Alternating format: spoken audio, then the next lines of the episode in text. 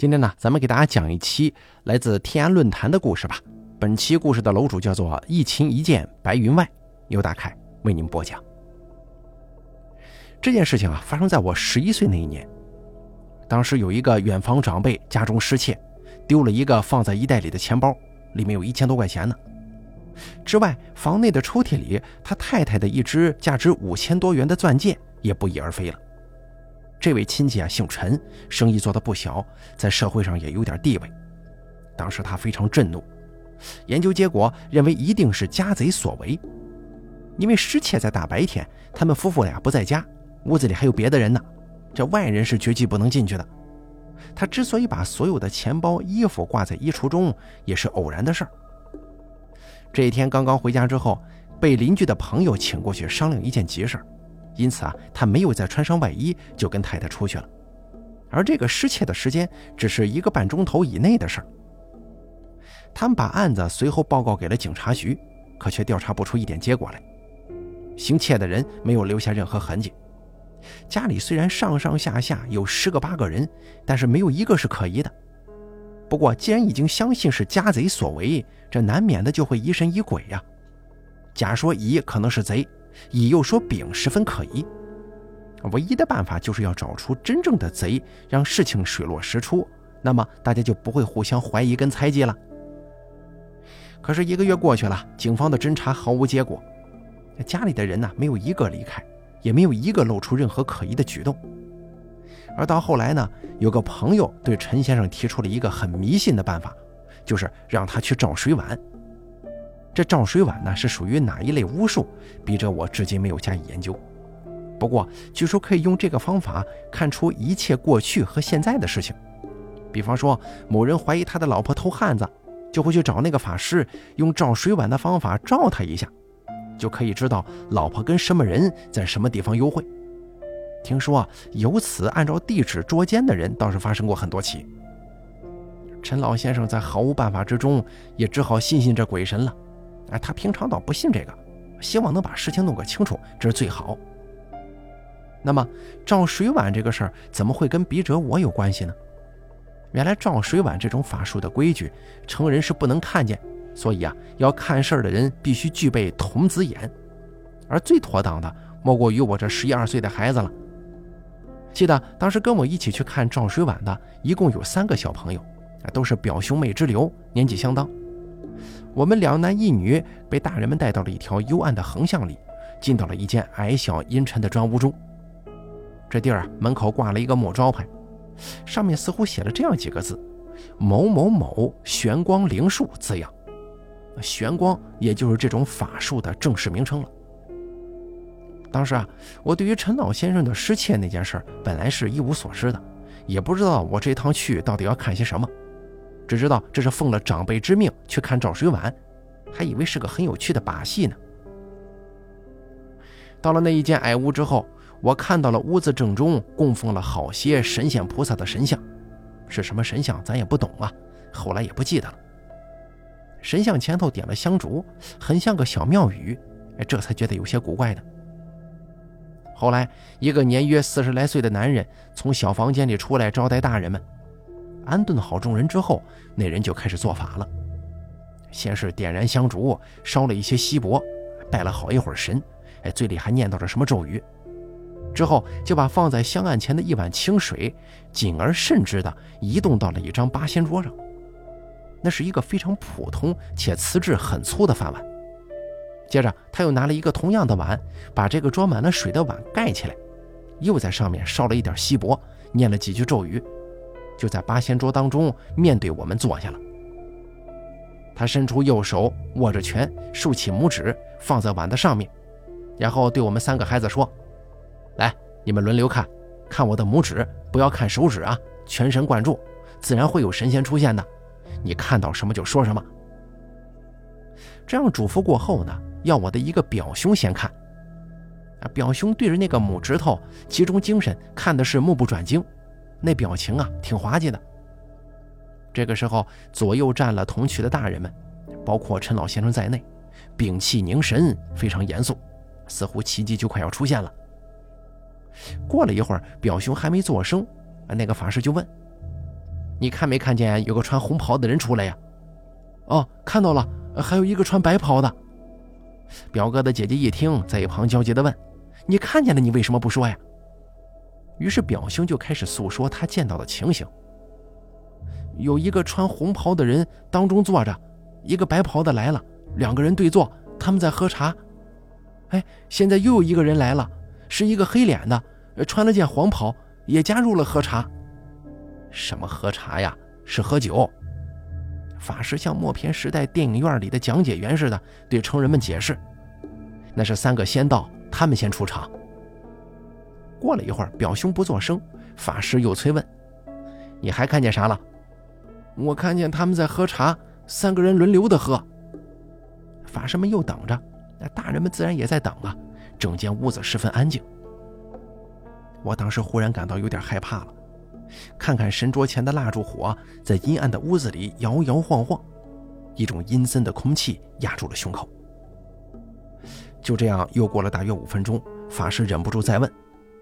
你现在看到什么了？嗯，他们还在一杯一杯的轮流喝茶呢。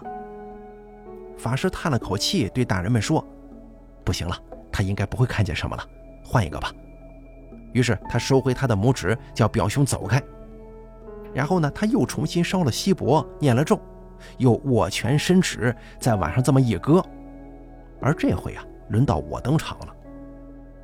我是硬着头皮盯着那只又脏又黄的拇指头看。法师不断的要我集中精神，只看他的指头部分。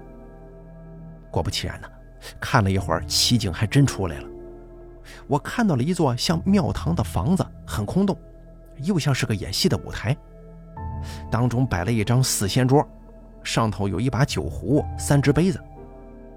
忽然有人在后面出来了，因为背后是黑的嘛，看不清楚是什么东西，像是一层板障。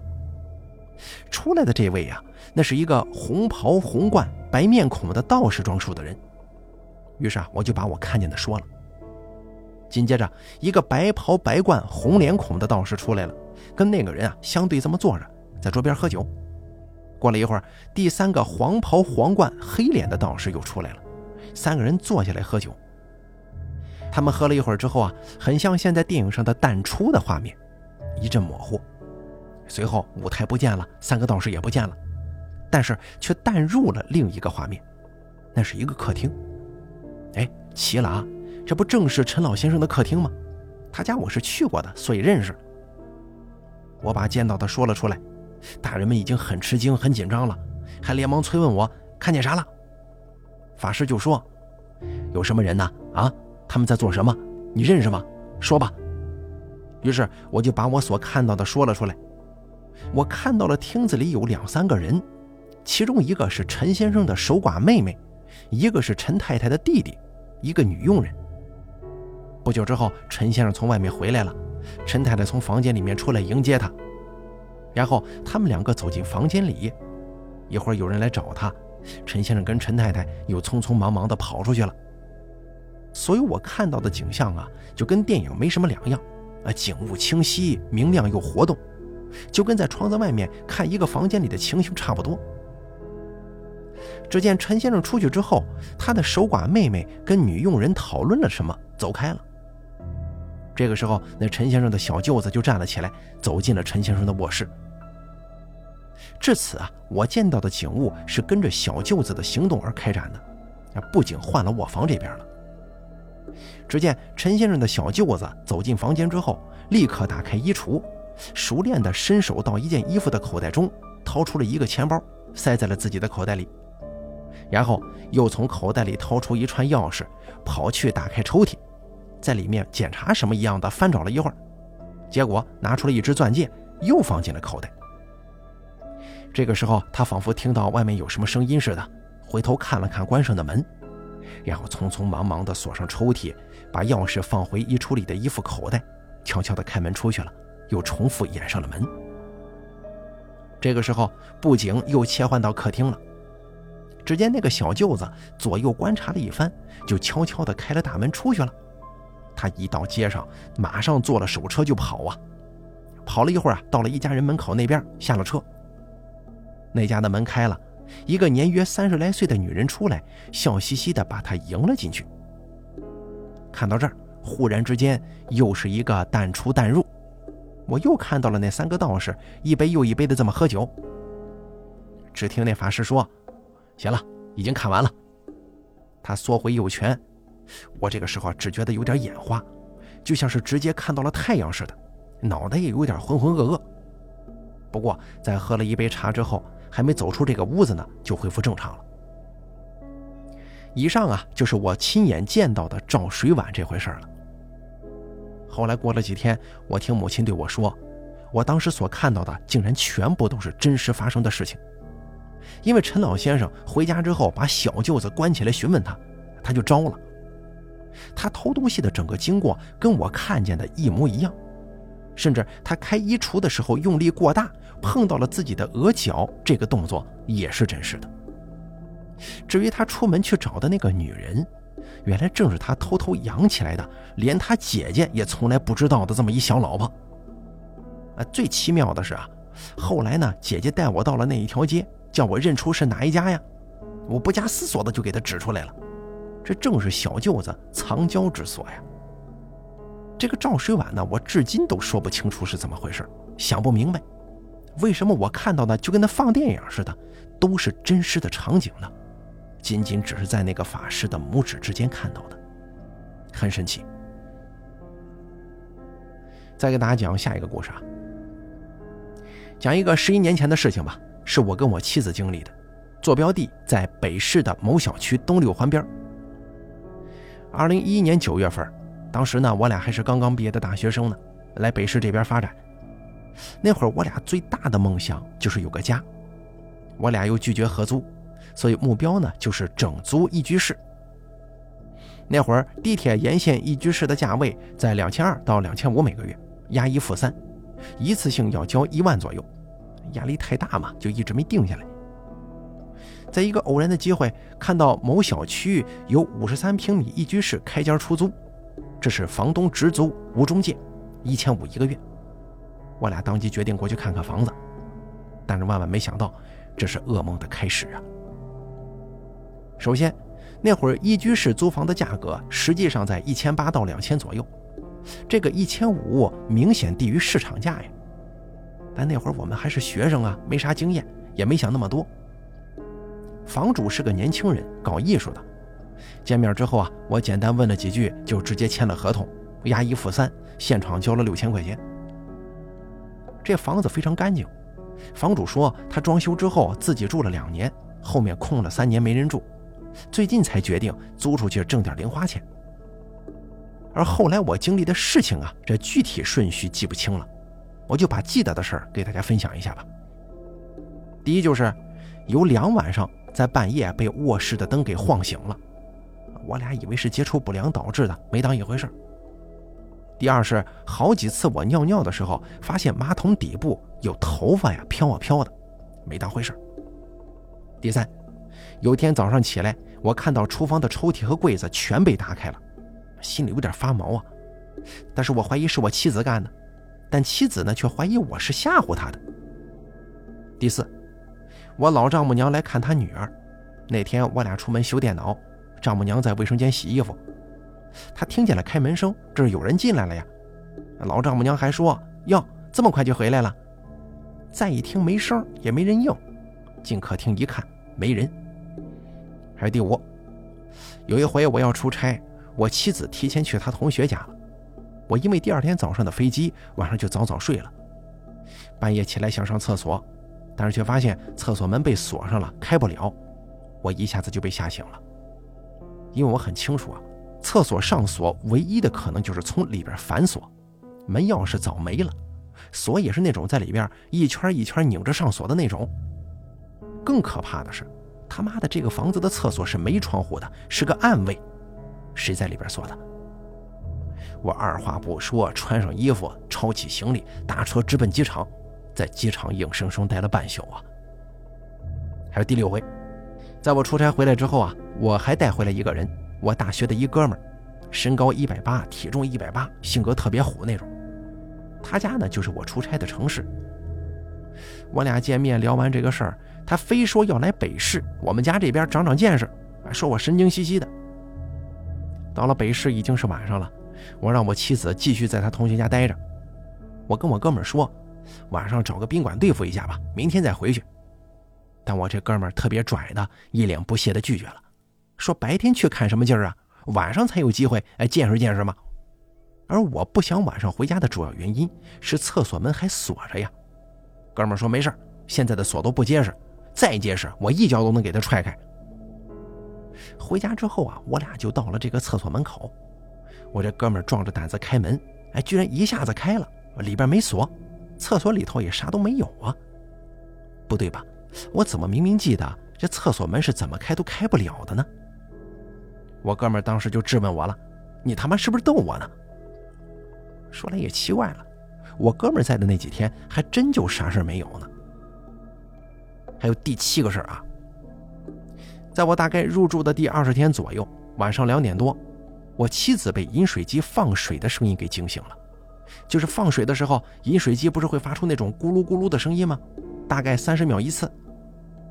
我把灯打开之后，声音就没了。这个事儿最神奇的点在于，饮水机的桶中根本就没水，而且连电都没插。我俩一直嫌这个饮水机好多年没用，不干净，喝水都是用电水壶烧。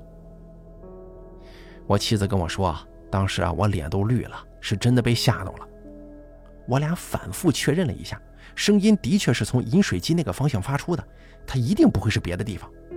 于是我俩呢就这么开着灯，干坐到天亮，一动不敢动。还有第八回，早上天一亮，我俩就出门了，去环岛的那个如家。我就说咱退房吧，这房子太邪乎了。我妻子呢没遭遇到我那个厕所锁门事件，她有点怀疑，觉得我是不是大惊小怪呀，是不是听错了呀之类之类的。总之呢，我妻子是舍不得钱，因为我俩要是要求退房的话，这一千五的押金肯定没了。剩下俩月的三千块钱房租退多少，还得看人家房东的心情了。